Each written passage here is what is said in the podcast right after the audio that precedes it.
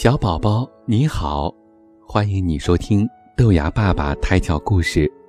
今天给你讲的故事叫做《神农尝百草》。上古时候，五谷和杂草长在一起，药物和百花开在一起。哪些粮食可以吃，哪些药草可以治病，没人分得清。黎民百姓靠打猎过日子。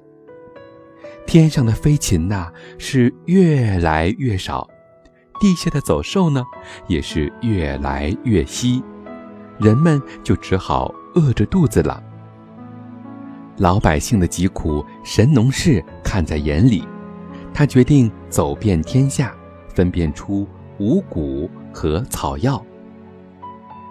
神农翻山越岭。寻找各种可以吃的果子、果实和能够治病的草药。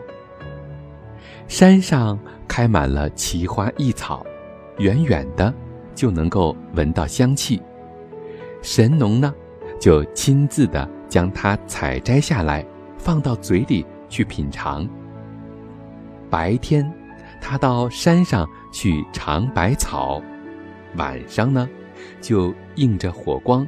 把尝百草的经验详细的记录下来，哪些草是苦的，哪些草是甜的，哪些热，哪些凉，哪些能充饥，哪些呀能医病，他都记载的清清楚楚。尝完一山的花草，又到另外一座山上去尝。他就这样踏遍了山山岭岭，尝遍了每一种草。他尝出了能充饥的果实和种子，就叫人把种子带回去，让百姓种植。于是啊，就有了麦、稻、黍、豆等五谷。在路上遇到生病的百姓，神农啊，就用自己知道的草药。为百姓来进行治疗，并把药方记录了下来。最后，神农尝出了三百六十五种草药，写成了《神农本草》一书。从此，人们也就有了粮食吃了，病也能够得到很好的医治。小宝宝，通过这个故事。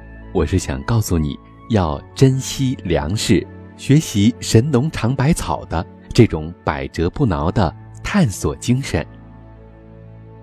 今天的故事出自睡前胎教加早教故事精选。